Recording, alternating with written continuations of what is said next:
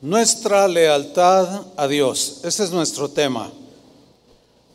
¿Qué es la lealtad? Una definición.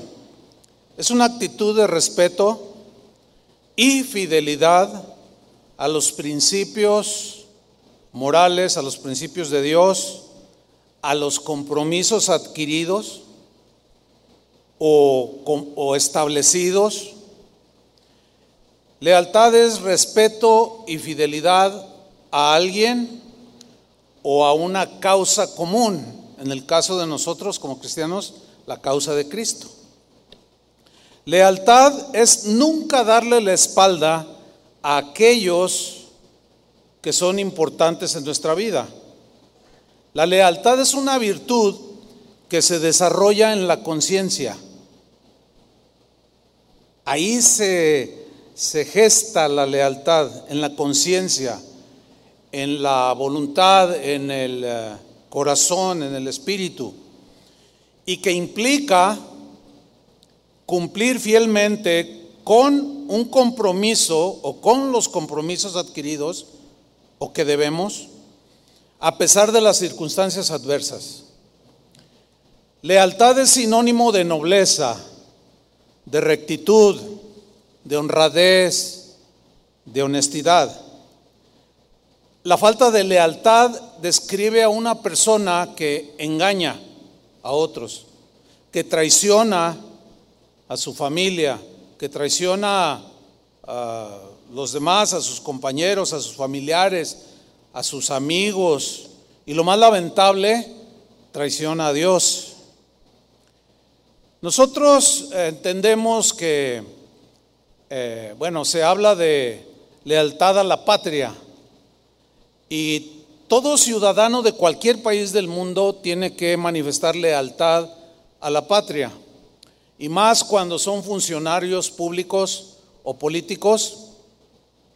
El artículo 123 de la Constitución mexicana eh, cataloga como un delito que se castiga de 5 a 20 años de prisión aquel que traicione a la patria, que, que dé información propia de un país a otro país, que conspira ¿sí? para sacar un beneficio personal.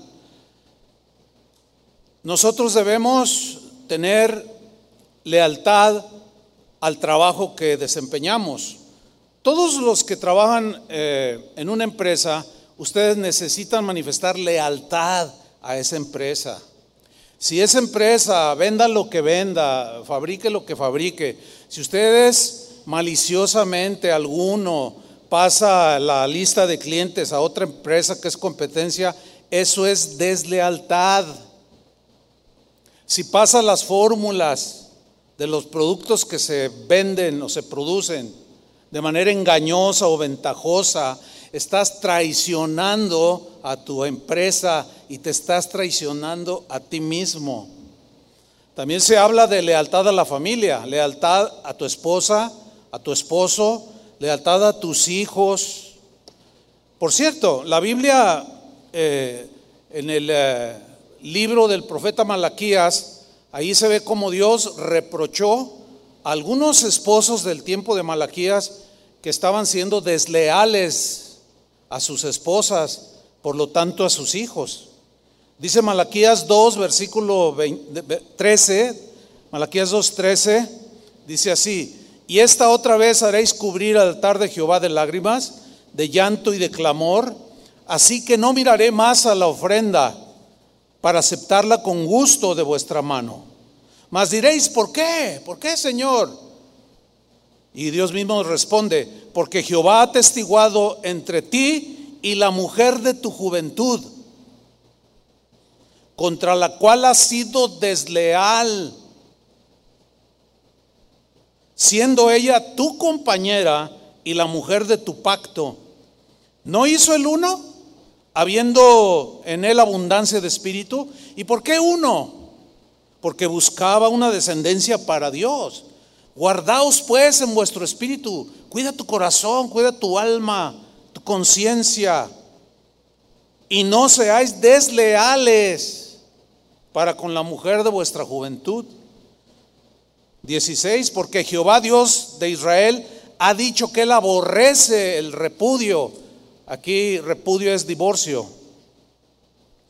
Y al que cubre de iniquidad su vestido, dijo Jehová de los ejércitos, guardaos pues en vuestro espíritu, en vuestra conciencia, en vuestra alma, y no seáis desleales. ¿Se dan cuenta cómo Dios está reprochando fuertemente la deslealtad? ¿La alcanzan a ver? Esta palabra desleales en el hebreo, que se escribió en el Antiguo Testamento, tiene la idea de engañar, tiene la idea de traicionar, de actuar de manera encubierta hacia tu esposa, hacia el patrón, hacia tu país, hacia los hermanos, qué sé yo, tantas aplicaciones podemos dar. Pero en el caso de nosotros los cristianos, no solo debemos de ser leales y mostrar lealtad a lo ya antes mencionado, sino también debemos ser y mostrar lealtad. Por ejemplo, nosotros los pastores tenemos que mostrar lealtad a ustedes. Hay pastores, es triste decirlo, que abandonan a sus rebaños por razones que sean. Dicen, ya me voy y los abandonan, se van. A veces vendiéndose al mejor postor, véngase con nosotros, nosotros le pagamos más, lo vamos a consentir más y abandonan a las ovejas. Es como el marido que abandona a su esposa por otra mujer. Esa es una deslealtad muy, muy vergonzosa. Pero también las ovejas tienen que ser, mostrar lealtad a sus pastores. Ni los pastores debemos traicionar a las ovejas, ni las ovejas traicionar a sus pastores de cualquier parte del mundo. Necesitamos ser leales unos a otros, así como en, el matrimonio, en la familia, yo no debo engañar a mi esposa, no debo mentirle, ella tampoco a mí.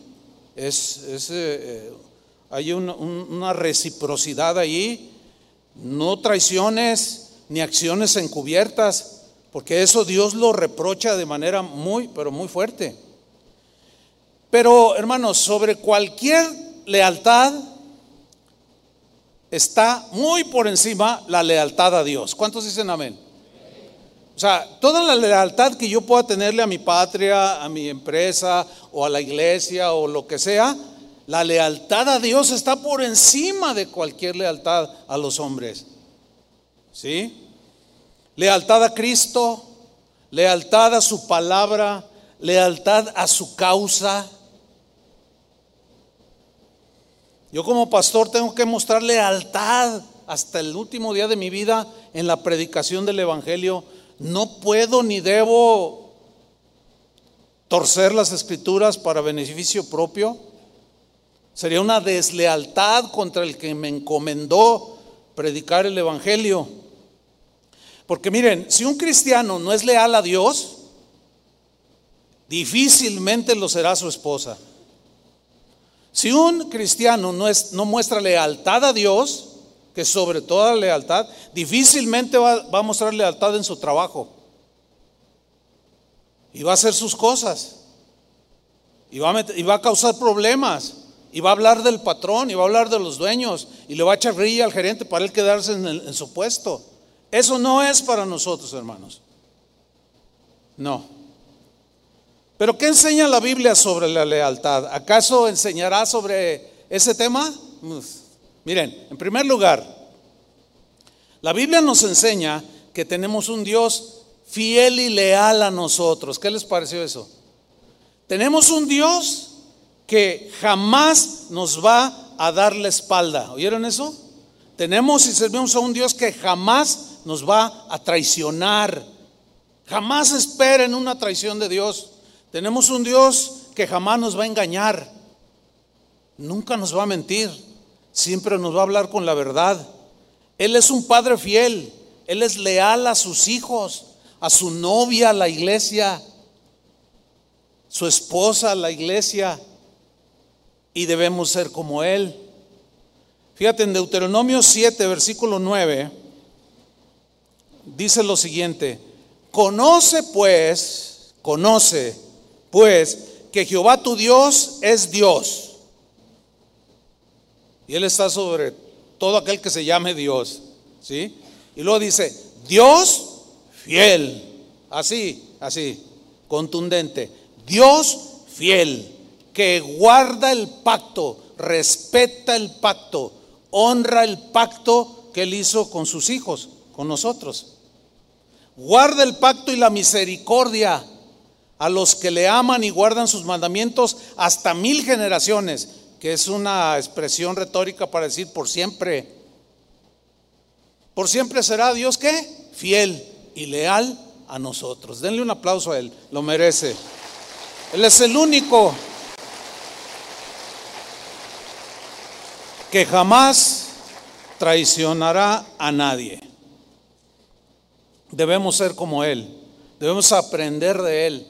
Él es nuestro máximo ejemplo. Un hombre sabio dijo, cuando todos te abandonan, no te preocupes. Cuando todos te traicionen o algunos te traicionen, no te preocupes. Dios se queda contigo. Y es verdad. Entre nosotros se, nos advierte y se nos enseña la lealtad. Lo contrario es la deslealtad que provoca la molestia de Dios, hermanos. Porque si Él muestra su lealtad hacia nosotros y nosotros decimos que somos sus hijos, tenemos que ir formando en nuestra conciencia un alto nivel y un alto entendimiento de lo que es la lealtad. Dios es fiel. Si somos infieles, dijo Pablo a Timoteo, si somos infieles, Él permanece fiel.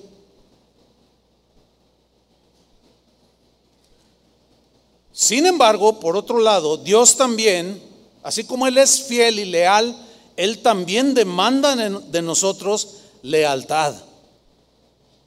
Demanda lealtad, que, mostremos lealtad en todas las áreas de nuestra vida a nuestro país, a nuestro respeto a, nuestras autoridades, a, nuestra esposa, el esposo, a los hijos, lealtad en el trabajo, en tu negocio, lealtad a los hermanos, lealtad a tu congregación. Es muy triste ver cómo muchos faltan esta lealtad. Suelen suceder eh, situaciones que por razones, a veces son razones no válidas, y la gente se cambia de congregación y se salen hablando muchísimas cosas que nada que ver. No hay que ser malagradecidos. Si total algún día alguno se cambia de congregación, pues agradezca a Dios todo lo que aprendió. Hay un proverbio chino que dice, no tires piedras al manantial del cual has bebido. No lo ensucies con tu basura. ¿no? ¿Y todo dónde viene? De la falta de conciencia, de la lealtad que debemos manifestar en todas las áreas de nuestra, de nuestra vida. Pero más a Dios, sobre todo lealtad a Él. Porque escuchen bien, la lealtad a Dios debe estar siempre, siempre por encima de cualquier otra lealtad que nosotros manifestemos a nuestros semejantes a nuestra patria o nuestro trabajo. ¿Por qué? Pues porque Él es Dios. Y si por yo congeniarme con un muy amigo mío traiciono la lealtad a Dios, estoy siendo un desleal delante de Dios. Al que le debo obediencia absoluta es a Dios. ¿Están de acuerdo con eso? Al que le debemos obediencia absoluta, al que le debemos honra absoluta y reconocimiento absoluto es a Dios, porque Él nunca se equivoca, por eso es Dios. Pero mucha gente no entiende lo que es la lealtad. Piensan que cuando alguien hace violenta los principios de Dios es desleal con Dios. Y si no te alías a Él, si no lo apoyas a ese desleal, entonces le está haciendo desleal a Él. Escuchen bien, es mejor, dijo Pablo, obedecer a Dios antes que a los hombres. Es muchísimo mejor ser leal, leales a Dios antes que a los hombres, porque los hombres nos equivocamos, pero Dios no se equivoca. En Miqueas capítulo 6, versículo 8, voy a leerlo en la versión Dios habla hoy. Miren lo que Dios demanda de cada uno de nosotros. El Señor ya te ha dicho, oh hombre, ¿en qué consiste lo bueno? ¿Y qué es lo que Él espera de ti?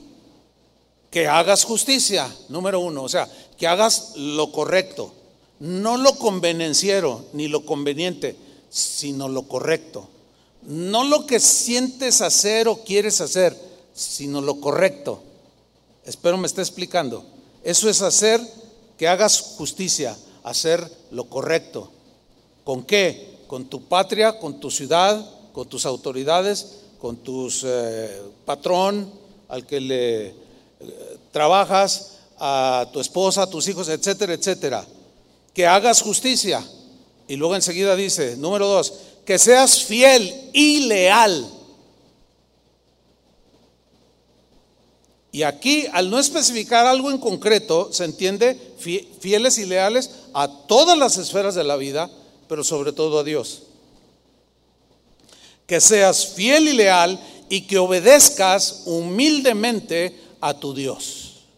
Que obedezcas humildemente a tu Dios. Eso es darle honra, eso es ser leales a Dios y a su causa, por sobre cualquier lealtad. Un hombre en la historia bíblica, un hombre muy leal, manifestó una lealtad inquebrantable hacia Dios, a pesar de que tuvo conflictos muy severos, tuvo muchos enemigos, tuvo muchos ataques, sin embargo, él se mantuvo leal a la causa de su Dios. Estoy hablando de Moisés. Cuando Dios lo llamó para ser el libertador de Israel, Él le dio, cuando ya una vez que los había sacado de Egipto, Dios le dio instrucciones a Moisés de cómo debía de, construir el tabernáculo. Le dio las medidas, les dio, le dijo qué tipo de materiales, le dijo cómo lo construyera, para qué, qué metiera dentro del tabernáculo, cómo lo tejía. Todo, todo, todas las instrucciones se las dio Dios a Moisés. Ahora, vamos a leer tres versículos, tres, que aparecen en Éxodo capítulo 40. Vamos a leer el, versículo 16, 19 y 21. Y en esos tres versículos vamos a notar una frase que resalta. Y ustedes la van a identificar. Éxodo 40, 16 después que le da instrucciones. Y Moisés, dice, hizo conforme a todo lo que Jehová le mandó. Así hizo. Qué versículo, ¿no? Y Moisés hizo conforme a todo lo que Jehová le mandó. En otra versión dice, y Moisés hizo fielmente todo lo que Dios le ordenó. O sea, con una lealtad impresionante. Versículo 19. Levantó la tienda sobre el tabernáculo y puso la sobrecubierta encima del mismo, como Jehová había mandado a Moisés. Ni siquiera Moisés se atrevió a decirle, Señor, ¿te puedo dar una opinión?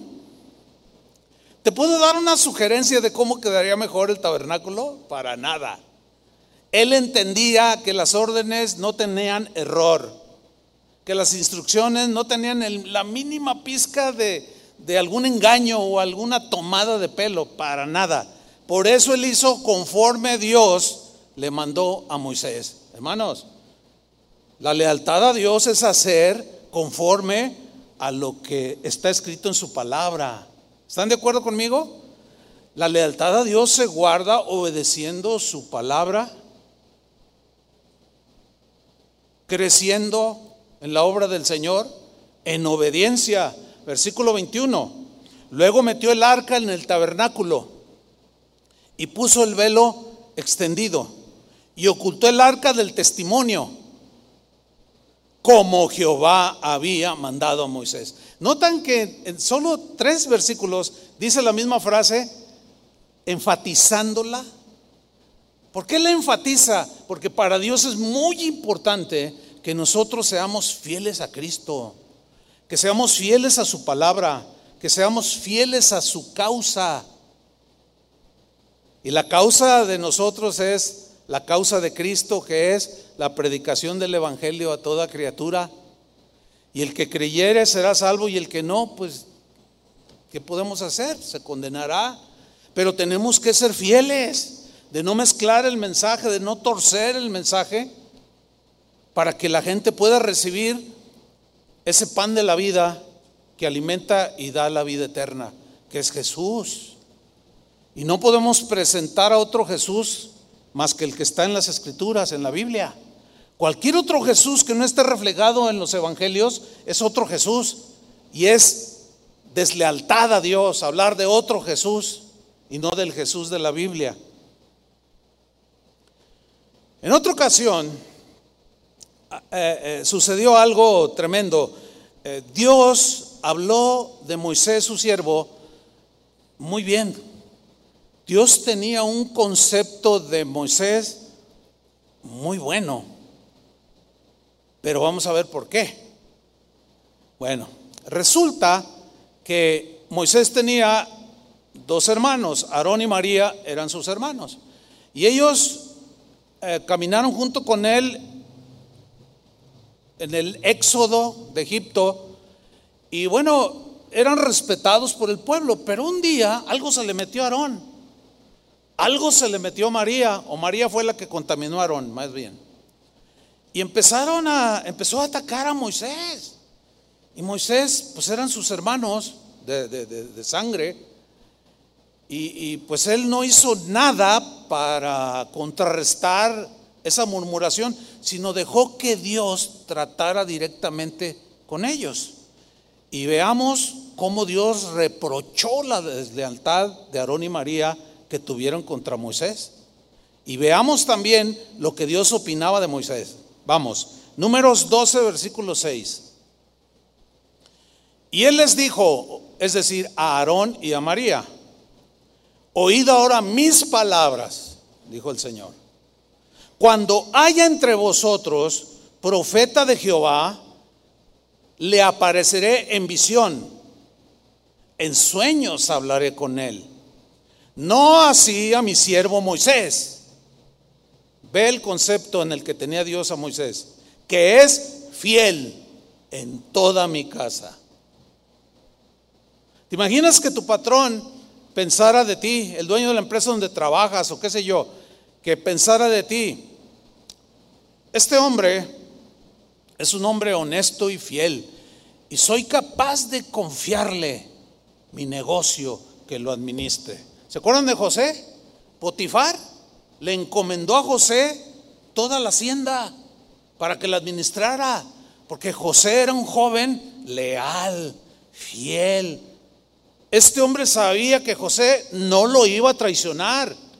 Y cuando la mala mujer de su esposa de Potifar se le ofreció a José, José prefirió correr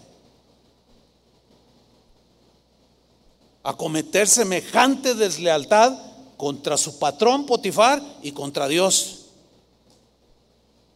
Esos, esos ejemplos son dignos de imitar.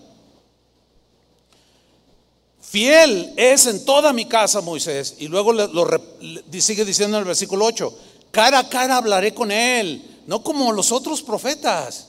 Con él me voy a revelar cara a cara, tendré una comunión clara y no por figuras, dice. Y verá la apariencia de Jehová y luego los reprende. ¿Por qué? Les dice, ¿por qué pues no tuvisteis temor de hablar contra mi siervo Moisés? O sea, ¿qué estaba haciendo Dios ahí? Aquí hay varias enseñanzas. Número uno, Dios está con los que son leales. Dios defiende a los que muestran lealtad. Pero Dios reprende a los traidores. Dios reprende a los que son desleales. Otra lección es que Dios se revela a los que muestran lealtad. Y a los desleales no se muestra, no se revela. No muestra sus maravillas, porque conoce el corazón del que es desleal. Otro ejemplo, había un rey en Israel, de tantos que hubo. Este rey se llamaba Ezequías. Este rey fue contemporáneo del profeta Isaías. Bien, este hombre, llamado Ezequías, fue un hombre que hizo, reinó, todos los años que él reinó, gobernó al pueblo de Dios, siempre lo, siempre todo lo que hizo fue para beneficiar a sus gobernados. Nunca fue para aprovecharse de ellos. Nunca fue para explotarlos, nunca fue para enseñorearse de ellos. Todo lo que hizo este gran rey Ezequías fue para beneficio de sus gobernados. ¿Cuántos quisieran un gobernante así? ¿A poco no? Bueno, porque ¿por qué gobernó así Ezequías? Porque era leal a Dios, porque Dios le había encomendado el reinado para que bendijera a su pueblo. Tú como esposo se te ha delegado el que bendigas a tu esposa y a tus hijos. Todo liderazgo es delegado por Dios para beneficio de los gobernados o de aquellos que están bajo ese liderazgo. El que se enseñorea, así puede ser un pastor, un patrón, lo que sea. El que se enseñorea, pisotea, ningunea, menosprecia a los demás, está siendo desleal a Dios y a la responsabilidad que Dios le ha entregado. Bueno, este rey jamás traicionó a nadie. Esas actitudes nunca pasaron por su vida. Mucho menos traicionó a Dios. La lealtad fue característica de este rey toda, en, en toda su vida. En las buenas y en las malas, cuando todo iba viento en popa, él era leal. Cuando las cosas eran adversas, este rey permanecía leal. Lealtad sobre todo a su Señor y a su gente. Pero un día se enfermó. Sus días estaban a punto de terminar en esta tierra y Dios le habló a su profeta y le dijo, ve con Ezequías y dale este mensaje. Vamos a leerlo. Isaías 38, versículo 1. Dice, en aquellos días Ezequías se enfermó de muerte. Entiéndase una enfermedad no curable en ese tiempo. Y vino a él el profeta Isaías, hijo de Amós, y le dijo, Jehová dice así, ordena tu casa, pon todo en orden, porque morirás, no vivirás. Tus días, Ezequías, han sido muchos y buenos pero se llegaron a su fin. Como dijo el sabio Salomón, hay tiempo de nacer y tiempo de morir. Y su tiempo de nacer ya lo había experimentado, le faltaba el otro tiempo, así como a nosotros. Nosotros ya tuvimos el tiempo de nacer y nos llegará el tiempo de morir. Pero hay de muertes a muertes, ¿eh? Hay maneras de morir muy distintas a otras. ¿Cómo quisieras morir? ¿Como Judas o como Ezequías? A ver, no me dicen, están muy serios. Los estoy haciendo pensar que bueno. Bueno, dice, ordena tu casa porque morirás y no vivirás. Miren cómo reaccionó Ezequías. Entonces volvió Ezequías su rostro a la pared. Se volvió, dice, e hizo oración a Jehová. al que le estaba mandando el mensaje y empieza a orar. Y miren lo que, lo que oró. Le dijo, oh Jehová, te ruego, le dice, que te acuerdes ahora, en este momento en que estoy a punto de la muerte, acuérdate ahora que que he andado delante de ti en verdad y con íntegro corazón. Nunca he traicionado a nadie, Señor. Mis caminos han sido rectos. Siempre miré por el bienestar de los demás. Nunca tuve una agenda escondida. En mi corazón nunca hubo engaño contra nadie. No despojé a nadie. No engañé a nadie. Yo caminé, Señor, con íntegro corazón. ¿Cuántos podríamos orar así? Bueno, sigamos. Dice, y que he hecho lo que ha sido agradable delante de tus ojos.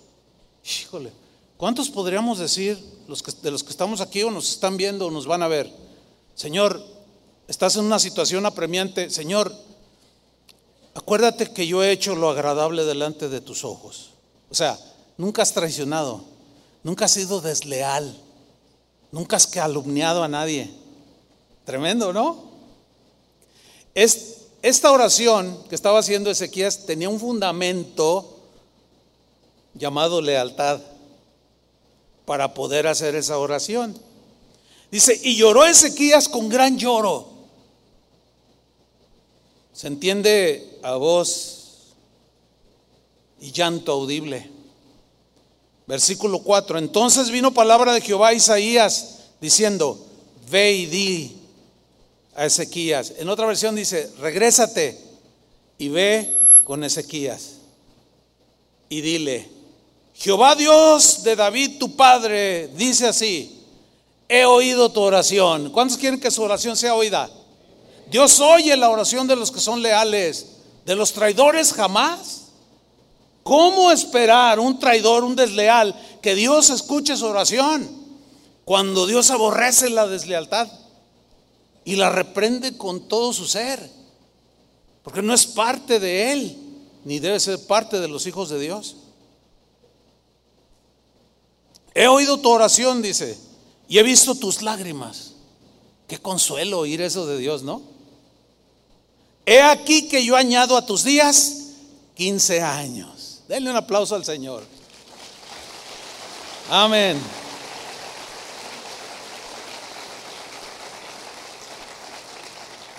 No que, no que, Dios no se acordara lo que, cómo, había, cómo se había conducido lealmente todos los días de su vida el rey Ezequiel. No, sino que Dios honró a Ezequías porque Dios honra al que le honra. Así dice la escritura. Y al que lo deshonra, lo despoja. Sigo leyendo, versículo 6. No solo te añado, le añado 15 días, 15 años, perdón, ya le estoy recortando yo. Dice el versículo 6, y te libraré a ti, porque estaban los enemigos asediándolos. Te libraré a ti y a esta ciudad, a los que tú gobiernas. Los voy a librar de mano del rey de Asiria y a esta ciudad ampararé. Qué bonito, ¿no? Qué tremendo. Aquí en este pasaje hay varias enseñanzas espirituales que podemos nosotros aprender. Por ejemplo, Dios escucha la oración de los que son leales.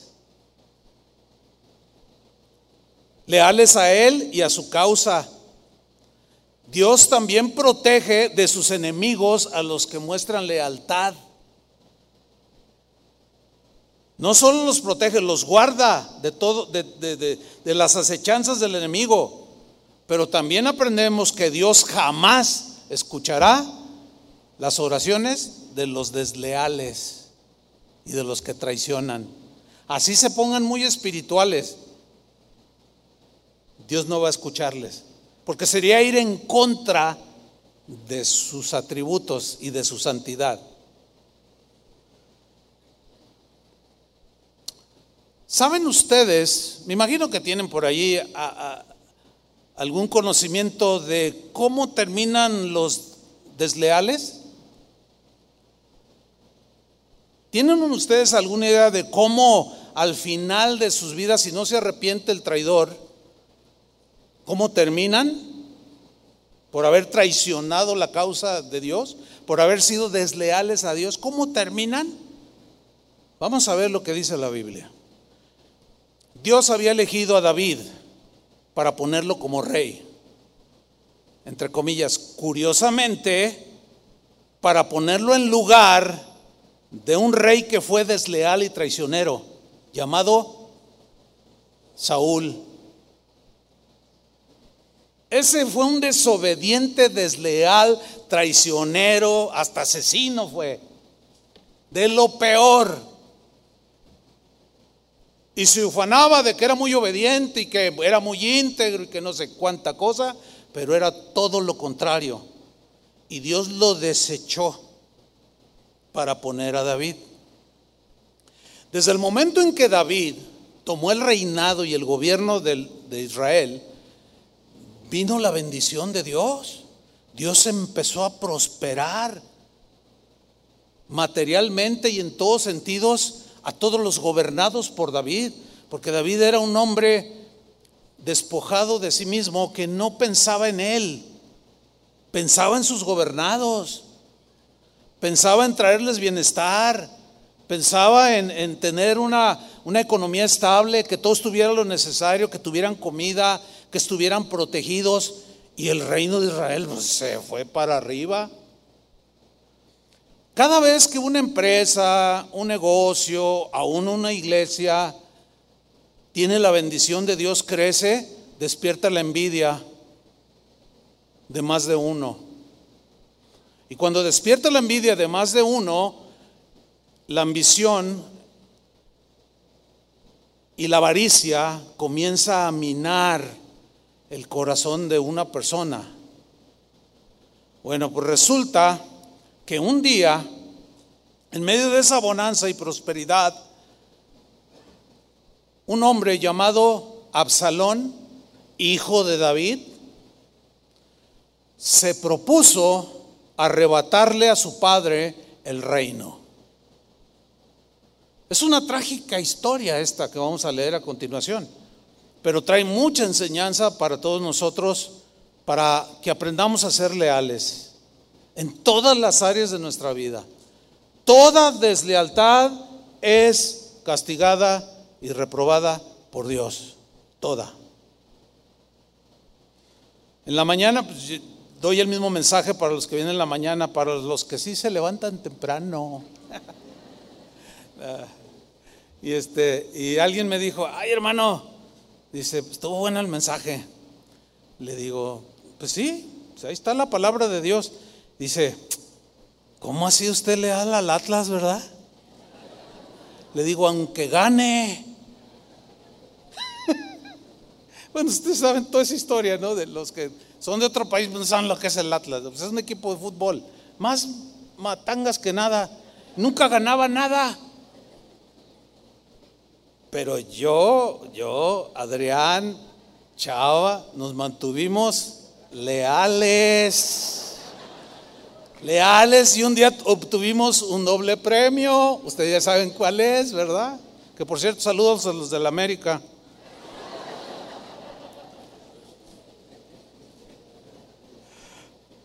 Bueno, vamos a ver esta historia que en lugar de risa nos va, nos va a soltar, hacer soltar una que otra lágrima. Vamos a 2 de Samuel capítulo 15 versículo 1. Absalón, hijo de David, quiere arrebatarle de manera desleal y traicionera a su propio padre. Además, rey de Israel puesto por Dios, le quiere arrebatar el reino, quedarse con todo. Leamos. Voy a leer la, versión palabra de Dios para todos.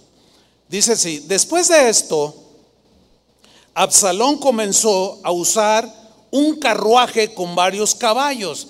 Esto habla de cierta eh, prepotencia y cierta pues como tratar de mostrar, soy el hijo del rey y, mostrando su ropa de marca y todo su, Ferrari, ¿entienden?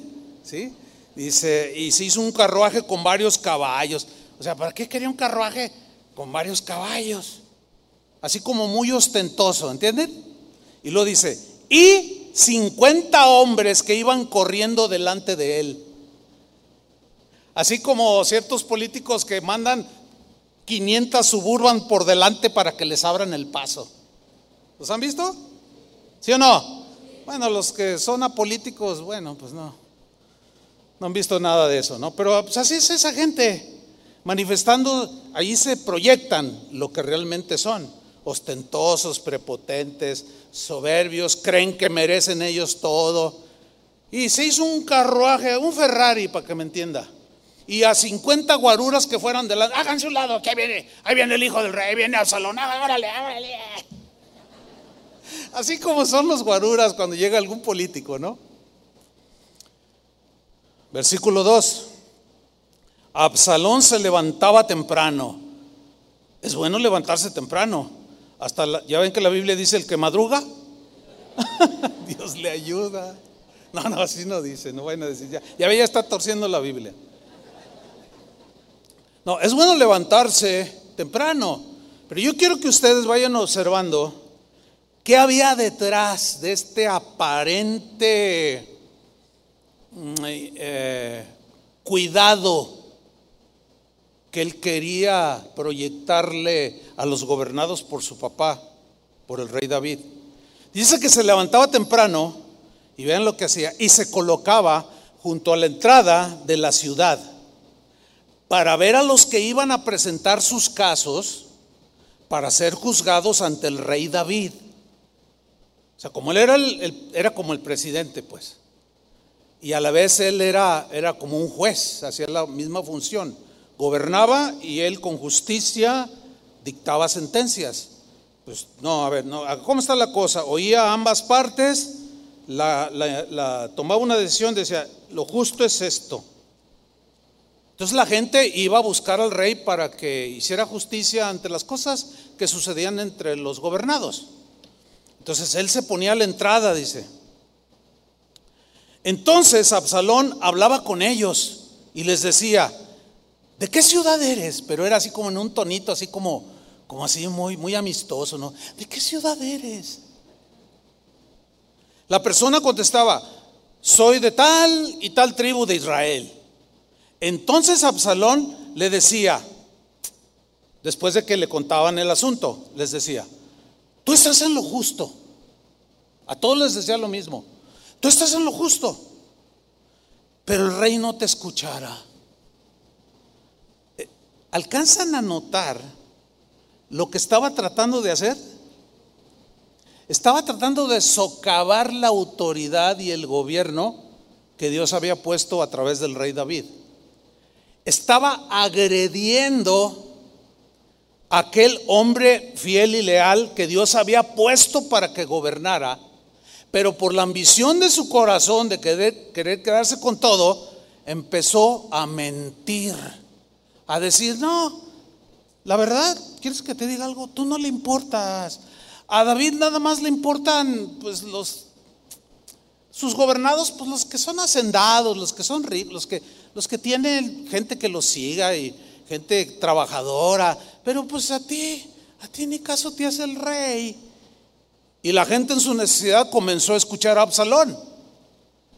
Entonces le dice, el rey no te escuchará. Versículo 4, también le decía, ¿Cómo quisiera que me nombraran a mí juez de este país? O sea, yo sí los voy a atender. Yo sí, vengan conmigo, porque el rey, fíjate, no le importó nada que fuera el rey. No le importó nada que fuera su padre. No le importó nada con tal de quedarse con el reino. ¿Saben cómo se llama eso? Deslealtad traición, prevaricación, porque lo está haciendo con toda premeditación, alevosía y ventaja. Y allá el rey en su palacio, gobernando a los que estaban llegando por de alguna manera y aconsejándolos, y este por acá socavándole, haciendo un plan. Sigo leyendo. ¿Cómo quisiera que me nombraran juez de este país? Así podría ayudar con una solución justa a todos los que vinieran a mí, fíjate, con sus problemas. Claro, si tú tienes un problema y necesitas que un servidor público te escuche, pues todos queremos que nos escuche, ¿sí o no? Por supuesto, que nos solucionen el problema. Y si el encargado por mucho trabajo, por lo que sea, se le atora o se le vuelve complejo atender a tanta gente y llega otro y dice, yo te voy a ayudar. Generalmente nos vamos con ese, yo te quiero ayudar. Pero ustedes creen que lo va a hacer gratis? Pues por supuesto que no. Te va a pedir una feria. ¿A vos creen que él les estaba diciendo, yo te arreglo tus problemas a todos los que vengan conmigo? ¿A poco crees que nada más porque era buena persona Absalón? Era lo que menos tenía ser buena persona. ¿Qué tiene de bueno un desleal? Díganme, ¿qué tiene de bueno un traicionero? Nada. Sigamos leyendo. Dice el versículo 5, también si alguien se le acercaba y se postraba rostro en tierra, que era una actitud de respeto, era el hijo de un rey, era un príncipe. Dice, Absalón lo saludaba, oh querido. Así, con ese tono así lisonjero, ¿no? Así de, y le daba un beso. Ay, los abrazaba y, ay, no, mira querido, ay, mm, no te preocupes, yo te voy a ayudar. Escuchen bien, cristianos, escuchen bien. ¿Saben lo que es una persona lisonjera? Aquella que se excede en atenciones contigo. En su vocabulario, ay, tú eres lo más, ay, ¿quién como tú? Ay, si supiera el pastor que tú predicas mejor que él. Y te lava el coco y tú te la crees. Ella da. Y tú, sí, sí, sí, sí, no, no, pero, pero, ay, pero mira, yo voy a levantar una congregación. Si te vienes conmigo, acá sí te voy a valorar. Vámonos, dicen. ¿Se fijan cómo trabaja el desleal y el traidor? Y es un rasgo distintivo en todos los desleales de toda la historia. ¿Se acuerdan del beso de Judas a Jesús? Igualito que este. Le da un beso y al poco lo traiciona en una de las deslealtades más vergonzosas que un ser humano pudo haber cometido, traicionar a Jesús, al Hijo de Dios, traicionar a Dios con un beso en la mejilla. Versículo 6. Hacía lo mismo con todos los israelitas que iban a ver al rey David para ser juzgados. Por consecuencia, miren lo que dice, así Absalón se ganó el corazón de todo el pueblo de Israel. Bueno, aquí todo el pueblo significa gran parte. ¿sí? ¿Cómo se lo ganó? Siendo lisonjero, engañando, teniendo algo en su deslealtad, teniendo una agenda acá atrás escondida, pero mintiendo y engañando a los demás para quedarse con el trono de su padre. Sigamos leyendo versículo 10. Entonces envió Absalón mensajeros, ya, ya que se habían tramado, que habían este, pues, eh, conspirado, empezó a encontrar aliados que lo secundaran. Dice, entonces envió Absalón mensajeros por todas las tribus de Israel. Lean con atención, diciendo, vayan y pregonen por todo el país diciendo, cuando oigáis el sonido de la trompeta, diréis, otra versión dice, gritaréis que en alta voz, Absalón reina en Hebrón, Absalón reina en Hebrón, o sea, proclámenme rey cuando escuchen la trompeta. Todos griten, Absalón es el rey. Y la gente, sí, sí, lo vamos a hacer, vamos a gritar.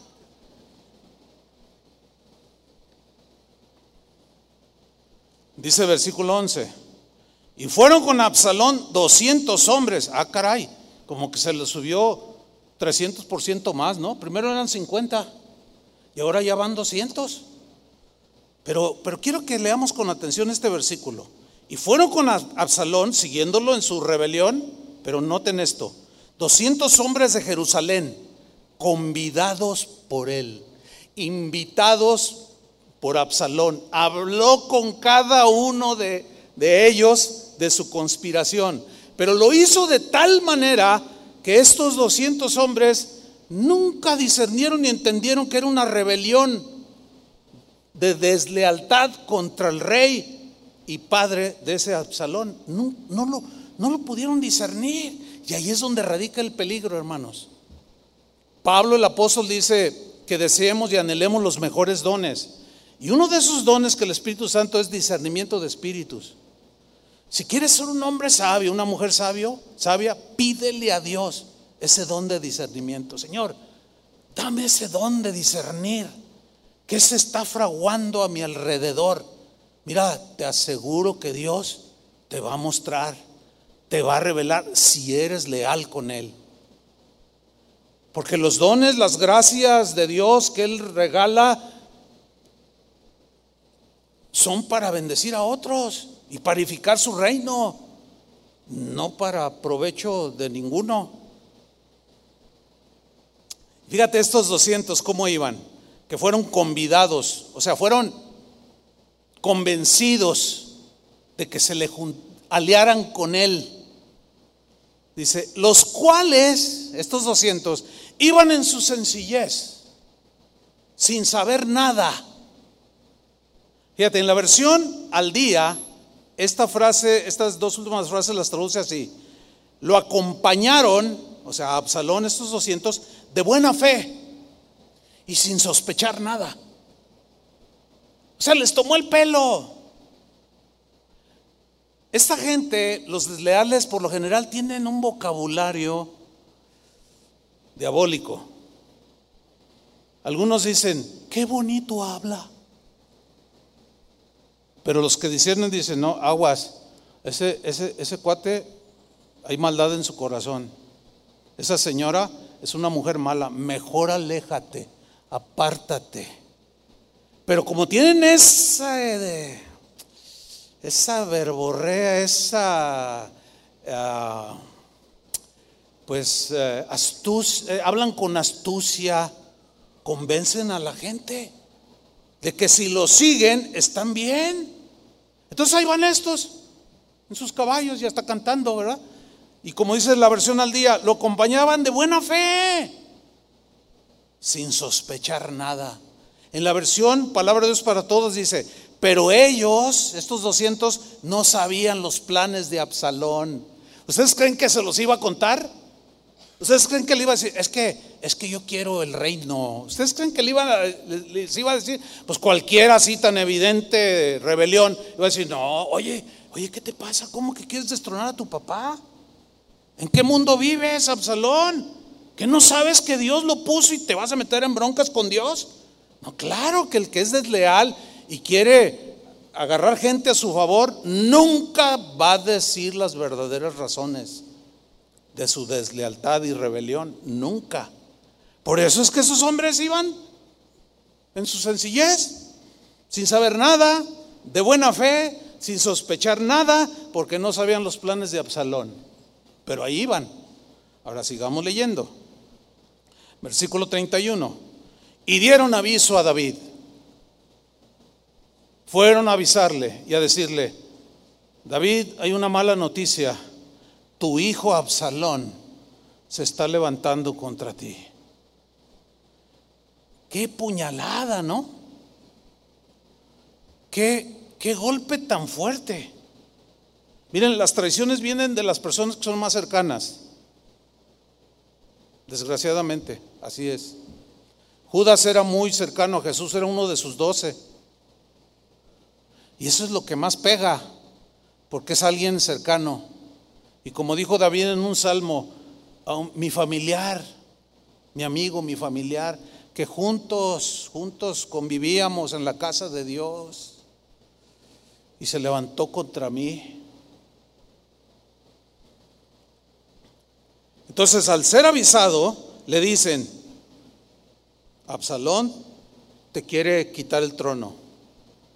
Y luego le, dijeron también, Aitofel, Aitofel era un consejero en la corte del rey David.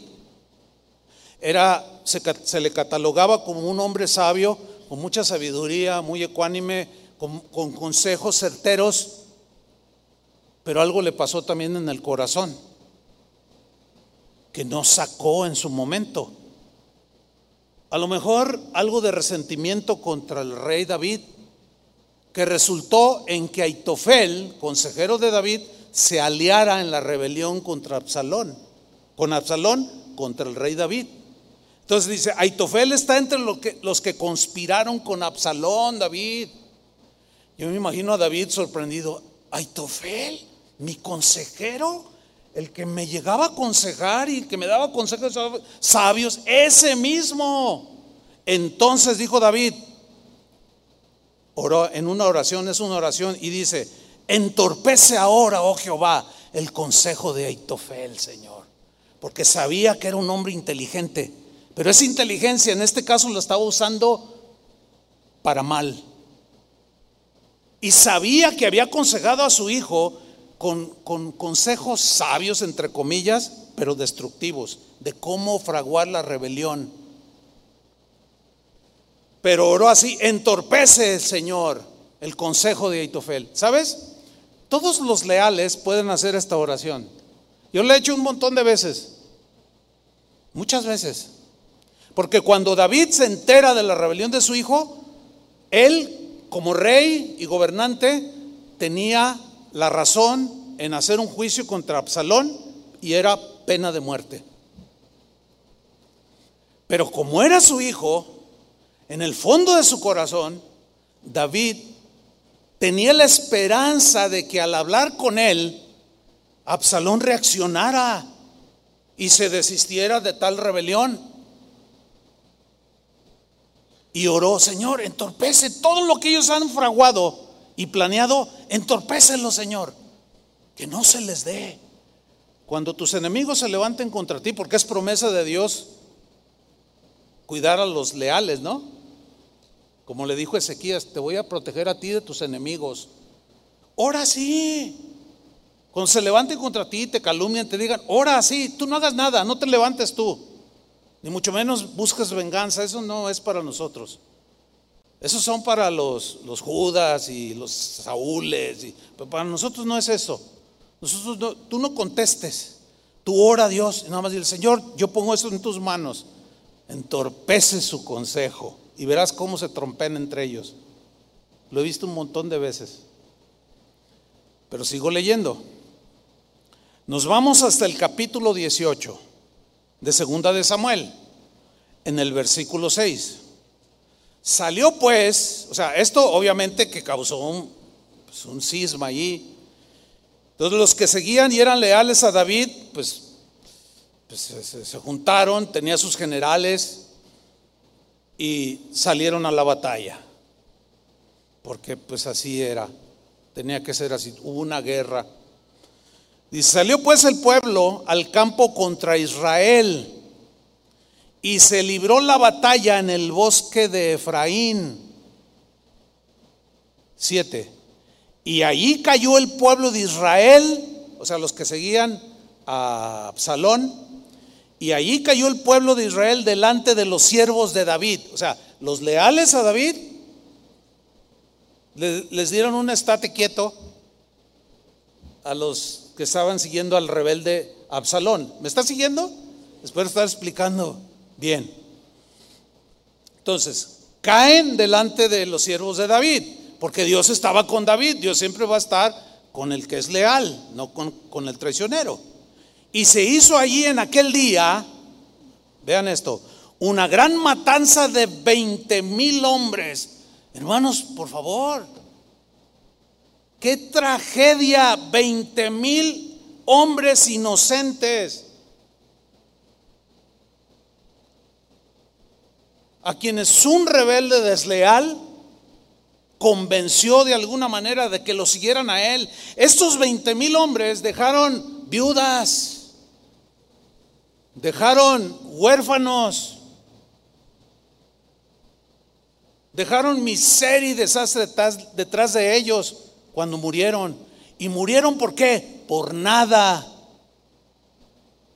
Eso es lo trágico cuando se levantan los traicioneros y los desleales. Cuando un esposo traiciona a su esposa y la engaña, no solo traiciona a su esposa, traiciona a sus hijos.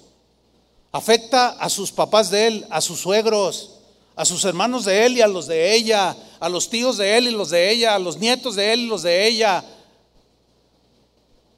es como un tsunami que se va con una fuerza, una fuerza destructiva derribando todo lo que se encuentra a su paso. Todo por no mantener su promesa de serle fiel a su esposa hasta que la muerte lo separe. ¿Cómo volver a la vida 20 mil?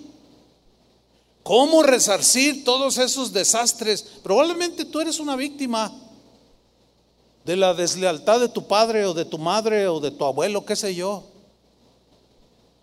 que te afectó, lo quieras o no. La pregunta es, ¿por qué repetirlo? ¿Por qué volverlo a hacer? Que Dios, ¿por qué no pedirle a Dios que nos ayude a guardarnos leales y fieles? ¿Cuántos dicen amén? Sí. Qué tremendo, 20 mil hombres. Versículo 8. Y la batalla se extendió por todo el país. ¿Ven qué tragedia? Y fueron más los que destruyó el bosque aquel día que los que destruyó la espada. O sea, el bosque era, era tan denso que los que estaban con Absalón, que le creyeron, no estaban adiestrados para la guerra. Fueron convencidos, eran víctimas, pero no eran inocentes. ¿Por qué? Porque ellos sabían quién era David y cómo se atrevieron a creerle o cómo fue que cayeron en las insinuaciones de Absalón y le creyeron sus mentiras y sus conspiraciones. ¿Cómo fue que les creyeron? Bueno, en su inocencia, entre comillas, llevaron su castigo. Muchos, dice, fueron, quedaron allí muertos en medio del bosque. Y el bosque destruyó más aquel día que los que la espada derribó al suelo. Versículo 9. Y se encontró Absalón con los siervos de David. O sea, con los contras, ¿no? Contra los fieles de David, los leales a David y a Dios. De pronto se los encuentra Absalón. Pero allí ya su derrota era inminente. Y habían caído 20 mil de sus seguidores.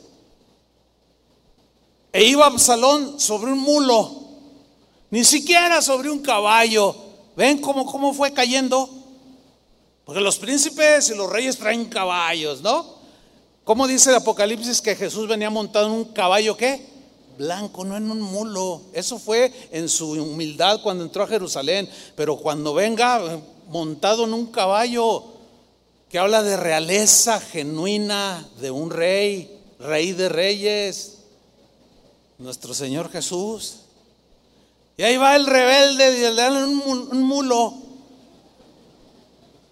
Y el mulo entró por debajo de las ramas espesas de una gran encina y se le enredó la cabeza en la encina. Bueno, en otro pasaje anterior, pasajes anteriores dice que Absalón, hijo de, de David, era un hombre muy apuesto, alto, bien parecido y que tenía una cabellera abundante, rizada. Y no era corta la que traía, traía una cabellera larga, abundante. Y se veía imponente el Absalón. Y todas las doncellas de Israel, ¡ay, Absalón! se desvivían por el guapo de Absalón. Pero el guapo Absalón terminó mal. Muy mal. Sigamos leyendo. Se enredó la cabeza en la encina y Absalón quedó suspendido entre el cielo y la tierra, todo trabado ahí, para que vean lo, lo denso de su cabellera, que un hombre de por lo menos 80 kilos de peso estaban sosteniendo su cabellera, lo sostenía en peso. Y el mulo en que iba pasó adelante y él se quedó colgado. Y, y no podía desenredarse. Viéndolo uno, yo quiero subrayar uno, uno que no se dice el nombre, pero hubo quien vio esa escena de cómo Absalón quedó trabado. Y avisó a Joab. ¿Quién era Joab? Joab era un general del ejército de David un cercano a David, pero que por alguna razón, al correr del tiempo, quizás algo pasó entre los dos, algo que desagradó a Job y, guardó una semilla de amargura o de rencor o de ambición, qué sé yo. Y fue y le avisa a, a Joab diciendo, he aquí he visto a Absalón colgado en una encina. Y Joab que le debía lealtad al rey, respondió al hombre que le daba la nueva. Le respondió y le dijo, y viéndole tú, ¿por qué no le mataste luego ahí echándole a tierra? ¿Por qué no lo mataste? Me hubiera placido darte diez ciclos de plata y un talabarte por haberlo matado. Ahora, yo quiero que pongan mucha atención a la reacción de ese uno que no se sabe quién es, que puede ser tú, que ojalá seas tú, ojalá sea yo como ese uno que se mantuvo leal hasta el, hasta el extremo. Cuando un general se le planta y le dice, ¿por qué no lo mataste? Pues da miedo un general, ¿no? Pero ese uno, un soldado raso quizás, este, cuando le dice, me hubiera gustado haberte, yo te hubiera dado un dinero por haberlo matado. Y mira lo que le contesta. El hombre dijo a Joab, aunque me pesaras mil ciclos de plata, no extendería yo mi mano contra el hijo del rey. ¿Cuál era la razón de no extender la mano? Porque nosotros oímos cuando el rey te mandó a ti y a Abisaí y a Itaí diciendo, mirad que ninguno toque al joven Absalón porque cuando le fueron a decir que Absalón estaba cometiendo conspiración, David le dolió mucho en su corazón y se puso a llorar. Le dolió, lo, dañó mucho en su espíritu. Y dijo, ok, organizan el ejército y vayan sobre él, pero a él lo quiero vivo. No quiero que lo toquen. Era su hijo, quería hablar con él, con la esperanza de que quizás él eh, recapacitara y dijera, papá, ¿qué estoy haciendo? Perdón, perdón, perdóname. Entonces le dice este, este anónimo al general Joab, dice, aunque me hubieras dado mil monedas de plata, dice, yo no levantaría mi mano contra el hijo del rey. Además, la razón es porque oímos, yo también lo oí, que David te dijo, general, lo quiero vivo, no le hagan daño. Eso se llama lealtad, hermanos.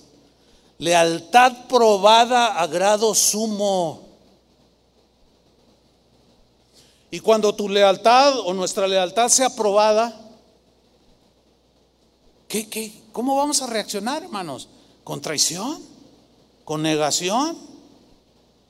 ¿Cómo vamos a reaccionar? Estos tiempos están muy difíciles, hermanos. Hoy hay un fenómeno dentro del cristianismo mundial cristianos haciéndose ateos, cristianos convirtiéndose a la religión tradicional de siglos. No, pues yo no soy cristiano evangélico, ahora me vuelvo a ser católico, dicen algunos. Y yo me puse a investigar y hay un montón de pastores que están traicionando el evangelio, que se están volviendo a la idolatría, a las religiones idólatras. Hermanos, las cosas no están fáciles. Porque al, ser desafiados y probados en su lealtad al máximo, están traicionando a Dios, están traicionando a Cristo, están traicionando su palabra, se están traicionando a sí mismos, están traicionando a, sus hermanos en Cristo, están traicionando la causa de Cristo. Qué terrible está esto, hermanos. Ayer que hablaba con mi esposa y le decía, oye, fíjate que eh, en el mundo está pasando eso, se sorprendió. No me diga, le digo, sí, mira, le mostré allí. Deslealtad. Es el signo de muchos el día de hoy, la, característica de muchos el día de hoy, con tal de salirse con sus ambiciones. Y luego continúa diciendo el versículo 13. Dice, por otra parte, Joab le dice, habría yo hecho traición contra mi vida contra mí mismo. Porque yo tengo un concepto de lealtad al rey que no me va a hacer mover ninguna cantidad de dinero ni porque tú seas el general, ¿eh? No, yo voy a permanecer. Si yo hubiera hecho eso, había traicionado mi vida, pues al rey nada se le esconde.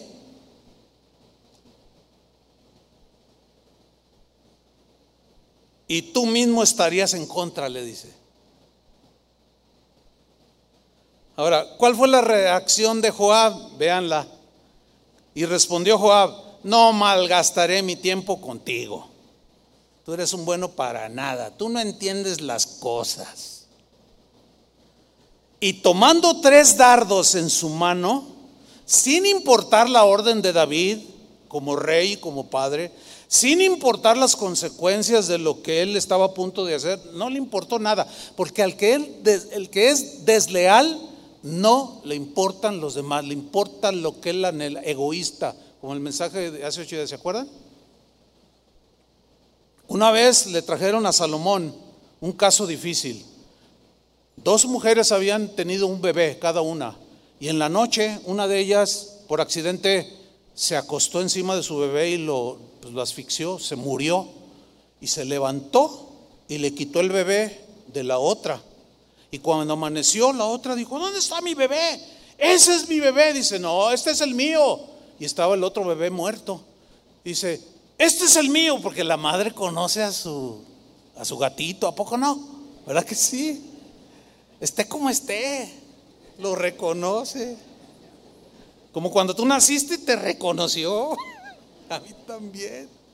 Como decía un hermano, ya murió, que era, era moreno, dice, ay, pastor, un día, un día me dijo, fíjate, cuando yo nací, el doctor dijo, petróleo. Eh, tenía un, una, este, sentido del humor bien, bien especial. Y cuando se murió, pues yo sí lo sentí. Lo apreciaba mucho. Entonces, lo llevan ante Salomón para que juzgara el caso. Salomón ya era el rey ahí. Y dice, pues aquí está este caso, rey Salomón. A ver, ¿qué, ¿cómo está? Y ya le cuentan. Dice, a ver, ¿es tu hijo? Es mi hijo. A ver, ¿es tu hijo? Es mi hijo. Ok, dice Salomón. A ver, tráiganme el niño. A ver, tú, córtalo en dos. Pártelo a la mitad y dale una mitad a ella y dale otra mitad a ella. Entonces, la que no era madre del niño dijo, sí, pártelo. Sí, que lo partan, ni tú ni yo. Y la otra dijo, no, no, no, no, no lo toques. No lo toques, dáselo a ella, dáselo a ella. Y Salomón con sabiduría dijo, ella es la verdadera madre. Porque quiere que su hijo viva, pero al desleal, al asesino, al traidor, no le importan los demás. Que partan al niño y que lo maten. No le importó matar 20 mil personas. ¿Te vas a envolver en una situación así? ¿En tu trabajo? ¿En tu familia? ¿Te vas a envolver en algo así? Piénsalo dos veces. Y no dos veces, diez veces. Porque el fin así fue. Versículo 14. Respondió Joab diciendo, no malgastaré mi tiempo contigo. Tomando tres dardos en su mano, los clavó en el corazón de Absalón, que estaba colgado. ¡Ah! O sea, vean, vean lo, lo, sádico de este hombre. Sin sentimientos, sin lealtad, nada. Uno, dos, tres. Y el Absalón queda ahí colgado, agonizando. Y luego dice, los clavó en el corazón de Absalón, quien estaba aún vivo en medio de la encina. Y fíjate el versículo 15, y diez jóvenes escuderos de Joab, ya los había trabajado también. Rodearon e hirieron a Absalón y acabaron de matarle. Qué horrible esa escena. Los que no entienden la Biblia dicen, ay, qué libro tan feo. No, no, lo que pasa es que te habla con la claridad de cómo somos los seres humanos para librarnos de todo eso. Hay que entender la Biblia. Ahora, ¿se acuerdan de Aitofel? Bueno, así murió el rebelde Absalón. ¿Se acuerdan de Aitofel? El que se unió en la rebelión con Absalón. ¿Cómo creen que murió? Pues se suicidó.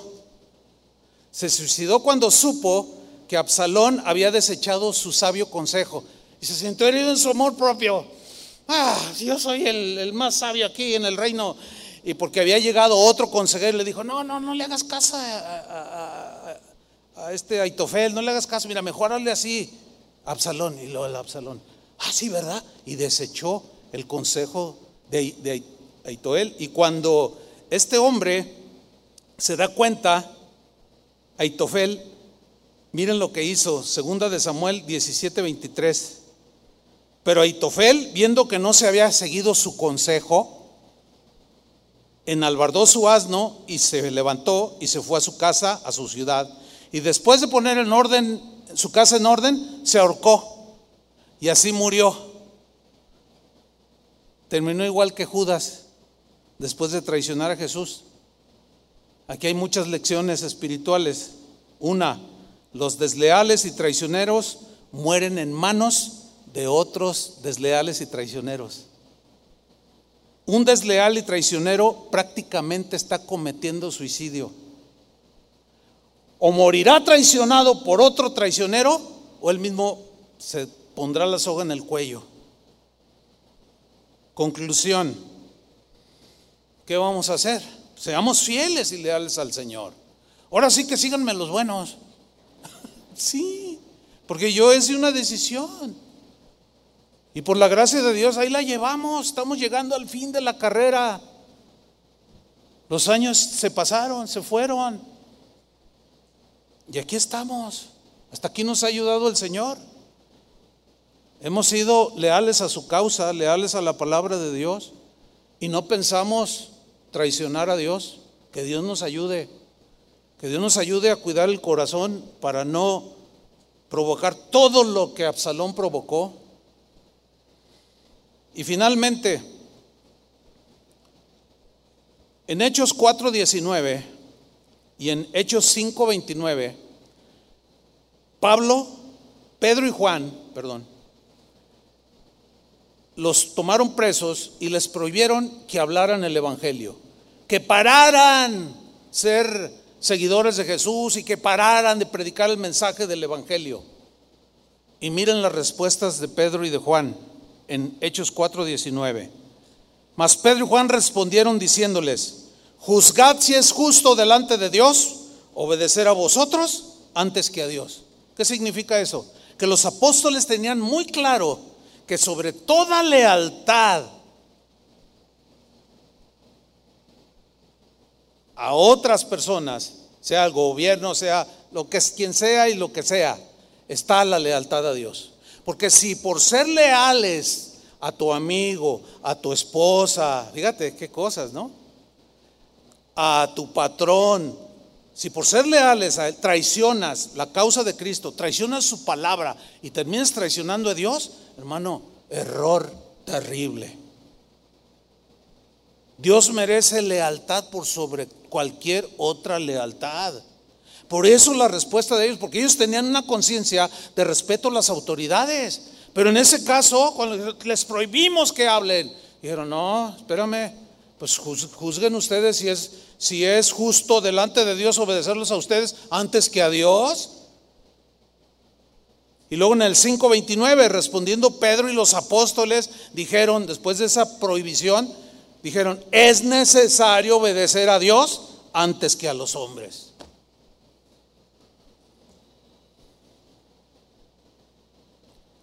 Somos seguidores de Jesús, no seguimos a un hombre o a varios. No seguimos la causa de, algún caudillo espiritual o de no, no, seguimos la causa de Cristo, ¿sí o no?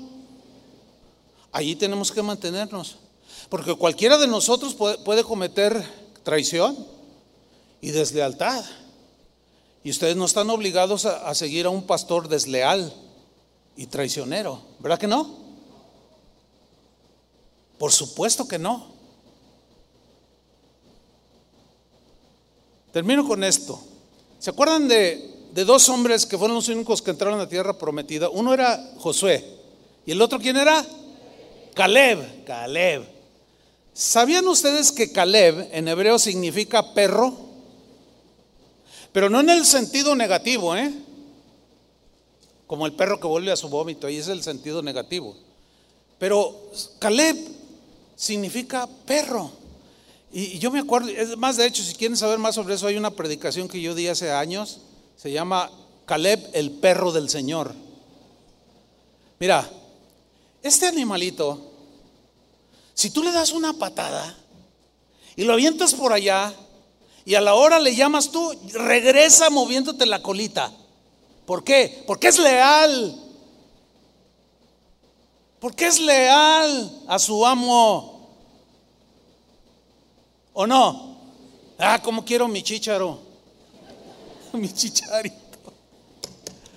Son los perros, hermanos, dan unas lecciones de lealtad ¿Cuántos casos sabe de gente, me ahorro el adjetivo, que van y tiran a su perrito a la barranca y dos días después les aparece en la casa, sin rencor alguno, sin querer morderlo para vengarse de él, simplemente porque así es su naturaleza. Es un animalito leal, agradecido. Ojalá y todos seamos perros del Señor, fieles a Él y a su causa. Dele un aplauso al Señor. Pónganse de pie. Gracias, Señor. Ahora sí que bola de perros. Yo sí, de eso sí tomo de, de ese animalito. Caleb se mantuvo mientras otros claudicaban, ¿se acuerdan? Él junto con Josué y se mantuvo y Dios lo honró y lo bendijo y entró a la tierra fue con, Josué y le dijo, oye, tengo 80 años, le dijo, y estoy tan fuerte como cuando salimos de Egipto, dame toda esa tierra. Dijo, agarra toda la que quieras, le dijo. Todo eso es tuyo. Dios lo honró, Dios lo bendijo y Dios honra y bendice a los que son fieles y leales. Amén. Levanta tus manos al Señor y dile, Señor, aquí estoy como Caleb.